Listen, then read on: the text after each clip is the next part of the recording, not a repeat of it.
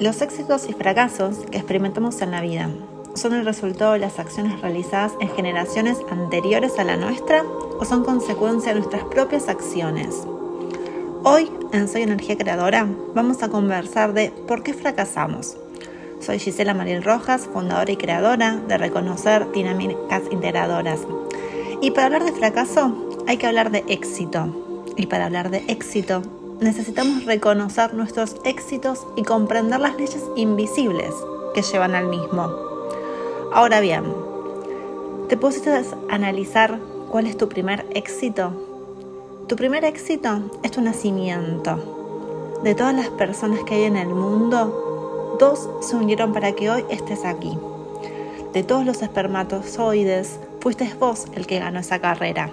Tu nacimiento fue tu primer desafío cómo llegaste al mundo habla mucho de vos.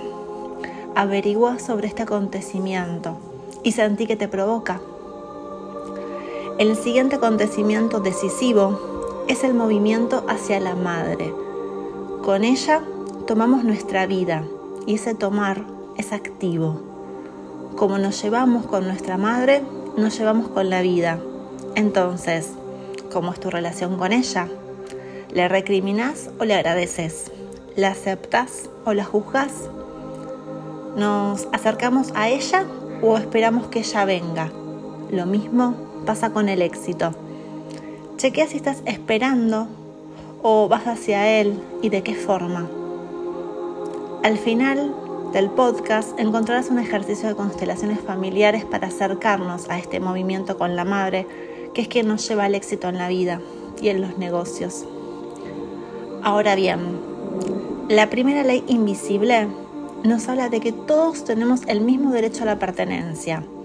Y si alguien queda excluido, eso tiene como consecuencia grandes limitaciones que van a afectar a la profesión y al éxito.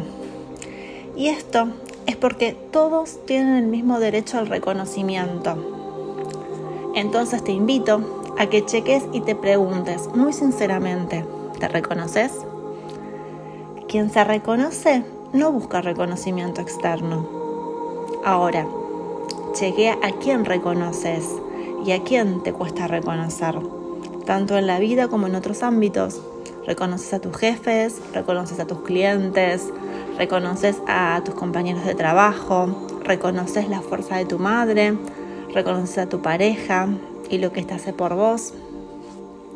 Haz una lista de las personas que reconoces y de las que no y chequea cómo lo haces. Chequea el cuerpo. Este nunca nos engaña. Sentí. Recordá, sin reconocimiento no hay éxito. Reconocer también implica identificar que aquel que llegó antes tiene prioridad en relación a los que vinieron después. Por ese motivo, los padres tienen prioridad ante los hijos. El que nació primero, el mayor, tiene prioridad ante el que nació segundo.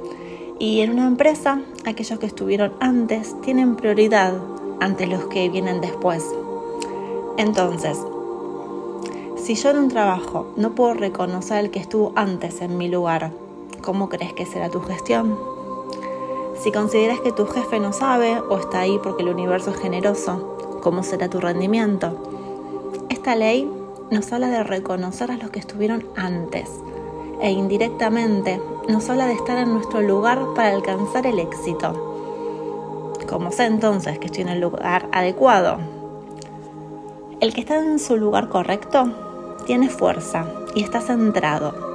Otros lo respetan porque se queda en su lugar, no va más allá, ni hacia arriba ni hacia abajo. En su lugar correcto está con todo el mismo nivel de respeto y en ese lugar tiene amigos, tiene trabajo y dinero eh, y además gasta. Con el dinero que tiene puede hacer mucho, porque el dinero tiene fuerza. Así que si en su lugar tiene dinero, ahí el dinero también se quiere quedar. Para profundizar este punto, te invito a que pongas pausa y que vayas al ejercicio 34 de los podcasts, porque es importante el orden. Ahora bien, el éxito entre pares se logra cuando se reconocen mutuamente. Es decir, Cuando alguien necesita ayuda, se dirige a alguien que sabe más que él y se la pide, pero permanece en su lugar. Solamente quiere la ayuda como para hacer algo y el otro permanece en su lugar, le da esa ayuda sin intervenir. Lo deja entonces ahí donde está y puede ser aquel que brindó ayuda también necesite alguien de quien ayudó, porque él también tiene una habilidad especial. Entonces le dice, entonces, entonces le dice, y existe esta cooperación, cada uno da y cada uno toma. Esto es el ejemplo, por ejemplo, de lo que hace que avance una empresa. Cuando todos los colaboradores, según sus capacidades, pueden colaborar y son reconocidos. Ahora bien, ¿cómo sabemos que somos exitosos? Lo sabemos porque el éxito siempre es contundente, nunca medias.